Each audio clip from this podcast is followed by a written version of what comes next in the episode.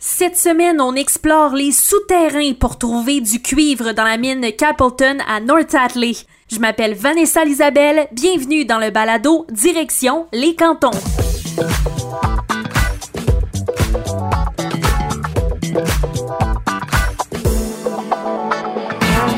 Direction les cantons, un balado touristique présenté par Chagnon Honda.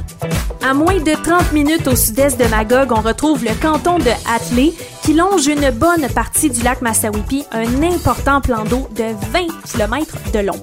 Et parmi les richesses du territoire, la mine Capleton était une source importante de cuivre dans les années 1800. Et beaucoup plus tard, soit en 94, la famille Langlois-Vallière a décidé de rendre le site accessible aux curieux et curieuses, tels que je le suis, pour s'engouffrer dans la mine, pour plonger au cœur de la montagne. Bref, on a visité la mine. Et l'expérience de visiter la mine de Capleton est franchement impressionnante. Parce qu'on peut s'imaginer comment vivaient les mineurs à l'époque à passer une journée longue dans un endroit qui est frais, qui est humide, qui est très sombre, qui est au cœur d'une montagne, entouré de roches, un endroit qui est à la fois restreint mais aussi très grand avec les différents niveaux qui plongent à des mètres et des mètres au cœur de la montagne. Mais pour débuter le balado, nous serons à la lumière du jour avec Geneviève Vallière, coordonnatrice à la mine Capleton. C'est quoi l'histoire de la création de la mine? On sait que au début des années 1863, euh, le propriétaire du terrain, lui, l'avait acheté parce qu'il savait qu'il y avait un potentiel économique minier, mais il savait pas quand il allait peut-être trouver quelque chose. Donc, euh, c'est en 1863 où tout a commencé avec M. Capon, qui a découvert un filon de calcopyrite. Et euh, on sait que la calcopyrite, c'est cuivre, fer et soufre. Euh, et on avait besoin de beaucoup de cuivre pour la fabrication des armes euh, donc euh, pour la guerre de sécession aux États-Unis. Alors, c'est comme ça que la mine a commencé et que le site s'est développé. Et ce, pour ce qui est de la mine Capleton, jusqu'en 1907. Après ça, le- la mine s'est endormie, mais le site a continué à être très, très actif jusqu'en 1939. Et après ça, là, c'est vrai que le site a été complètement abandonné par l'industrie minière.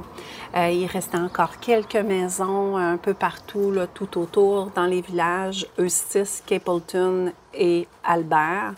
Mais c'était un coin très pauvre de la région de Sherbrooke. Et euh, ce n'est qu'en 1995, euh, mon père vient visiter une maison au sommet de la montagne, puis il demande à l'agent d'immeuble euh, savoir euh, c'est qui qui est propriétaire de la montagne. C'est vraiment spécial.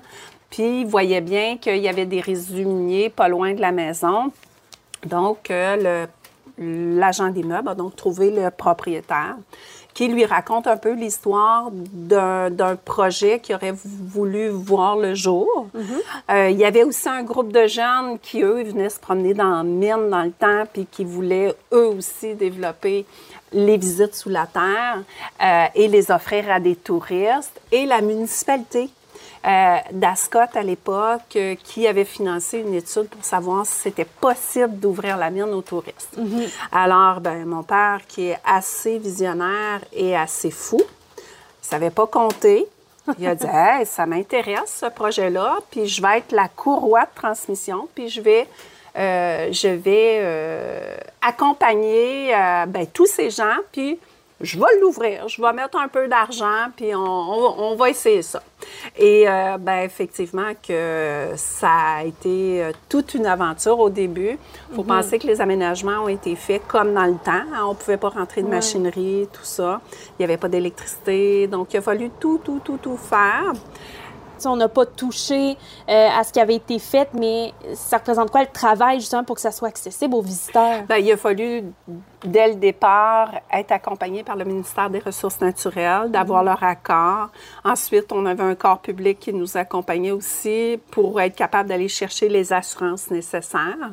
Ben, ça a été tout ça. Aujourd'hui, c'est encore compliqué. Là. On est, c'est pas, c'est pas un bâtiment, c'est une mine. Alors, on est toujours, euh, la sécurité, c'est la première chose qui est notre première priorité.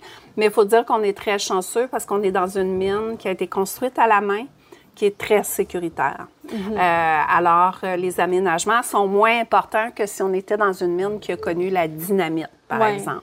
Nous, c'est vraiment la poudre noire, la méthode de travail est manuelle, donc ce qui fait que la structure de la roche, elle est très, très bonne.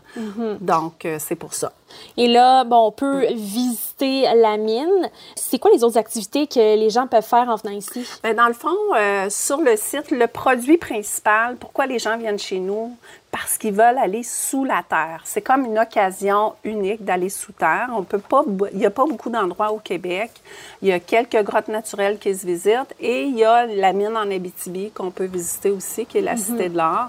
Mais c'est une mine industrielle. Il faut faire beaucoup de routes pour euh, se transporter puis aller visiter une mine. Donc ici, on est à proximité puis souvent, c'est la belle occasion pour vivre l'expérience. Ouais. Mais une fois que les gens sont rendus sur le site, ben à ce moment-là, euh, ce qui est intéressant, c'est qu'ils découvrent toute une histoire.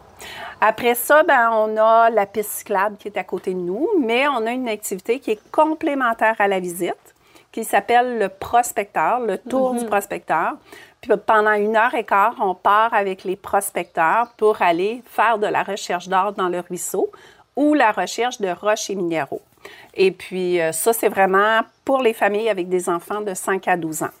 Puis sur le site, on retrouve une piste d'hébertisme qu'on a, qu'on vient de refaire euh, cet hiver et qui est ouverte gratuitement aux gens qui viennent sur le site. Donc, ils peuvent juste faire la visite de la mine puis à la piste d'hébertisme euh, où ils font toutes les activités. Puis, euh, c'est autonome. Justement, tant qu'il en a parlé de la mine, bon, on va faire l'activité principale et on, je vais avoir la chance d'avoir un guide qui fait ça depuis, il me disait, c'est 15 ans. Donc, c'est un fin connaisseur avec Antoine qui est guide responsable. Merci, Geneviève. Ben ça m'a fait plaisir. Saviez-vous que le Canada est parmi les plus importants producteurs en produisant quelques 60 minéraux et métaux? Seriez-vous capable de toutes les nommer? Ça ressemblait à quoi la journée de travail d'un mineur? Ben, dans le fond, on- quand les mineurs partaient le matin du village, ils montaient la montagne à pied. C'était déjà une bonne marche de quasiment une heure pour se rendre dans la mine et ensuite ils commençaient leur journée de travail de 12 heures. Les mineurs, ils étaient payés au rendement. Il fallait qu'ils sortent de la roche pour être payés. Alors, euh, les pauses, ils étaient courtes. Hein, C'est eux qui décidaient leurs pauses. Ouais. Et donc, ils étaient courtes et ils voulaient travailler vraiment pour sortir le plus de roches possible à chaque jour. Euh, ils travaillaient en équipe. Donc, tu avais ton équipe, tu creusais à ton endroit attitré et puis euh, tu remplissais ton chariot. On le sortait à l'extérieur, on le pesait, puis c'est là que les mineurs recevaient le- leur gagne-pain. Ils voyaient pas nécessairement la lumière du jour pendant tout ce 12 heures-là? Non, en fait, euh, la lumière du jour, ils le voyaient le matin, puis le soir. Il faut même dire que pendant l'hiver, quand les jours euh, sont plus courts, ben, les mineurs, ils pouvaient passer des semaines sans voir le soleil. Euh, C'était pas les plus bronzés, les mineurs. euh, ils étaient assez pâles. J'imagine. Puis là, on est au Deuxième niveau. deuxième niveau. Ouais. Il y en a plus d'une vingtaine. Ouais. On peut descendre le plus bas, c'est le troisième, Troisième niveau. Ouais. Puis ça, ce troisième niveau-là, on parle de combien de mètres de profondeur? On est environ à une cinquantaine de mètres de profondeur. Ouais. Donc là, si je répète, on a un total de 24 niveaux, donc on était rendu creux, creux. hein. Ouais, creux. euh, On était là, à plus de 1000 mètres de profondeur euh, dans la mine. Puis là, si on n'a plus accès, c'est... Ben, en fait, euh, la mine euh, est en grande partie inondée. Donc, euh, on ne peut pas aller plus profond il faudrait apporter son maillot de bain. Oui, j'imagine. Mais parfait. C'est pour vrai, c'est une euh, je sais pas dire une, une ambiance feutrée, mais surtout une ambiance c'est spécial. Moi, j'ai- j'ai de la misère à me mettre à la place d'un mineur qui travaillait ici toute la journée. Tu l'as mentionné pendant qu'on faisait la visite. On enlève les lumières, on voit plus rien. Quand on ferme les lumières, euh, il n'y a aucune source de lumière qui rentre dans la mine, c'est le noir complet. Les mineurs, euh, ils n'avaient pas la chance d'avoir de l'électricité. Il faisait très, très noir euh, dans la mine. Ça pouvait être assez difficile comme condition de travail. Puis je pense aussi, c'est ça qui fait que c'est impressionnant de venir ici. Notre mine, elle est authentique. Alors, penser que les mineurs travaillaient dans des conditions aussi difficiles puis qu'ils ont fait un travail aussi colossal, c'est ça qui est vraiment impressionnant ici. Et je dois mentionner qu'on fait la visite ici, on faut venir avec nos bottes. Il y a aussi un petit manteau qui peut être fourni également, Ouais. puis le casque qui est essentiel parce que En cinq minutes, j'ai manqué m'accrocher au moins trois, quatre fois et je me suis accrochée une fois. Donc, je l'aime mon casque ici parce que les plafonds sont quand même très bas. Je me sens claustrophobe pour les gens qui travaillent ici 12 heures de temps. Ouais. En fait, c'est aussi que c'est pas habituel, hein, rentrer sous terre. Euh, C'est pas tous les jours qu'on va dans une mine aussi vieille que la nôtre. Effectivement. Ben merci pour la visite. Ça fait plaisir. La visite de la mine Capleton et l'activité de prospecteur pour trouver de l'or dans la rivière se font pendant la période estivale avec réservation. Tous les détails au capleton.ca. Abonnez-vous dès maintenant au balado Direction les cantons pour découvrir d'autres activités inusitées à vivre dans les cantons de l'Est. Disponible sur Spotify, Apple Podcasts et iHeartRadio. Direction les cantons. Une présentation de Chagnon Honda qui vous souhaite un bel été. Au volant d'un véhicule Honda, vos sorties estivales seront belles et agréables. Alors venez faire partie de notre grande famille. ChagnonHonda.com, rue principale, Granby. Direction les cantons. Une production M105.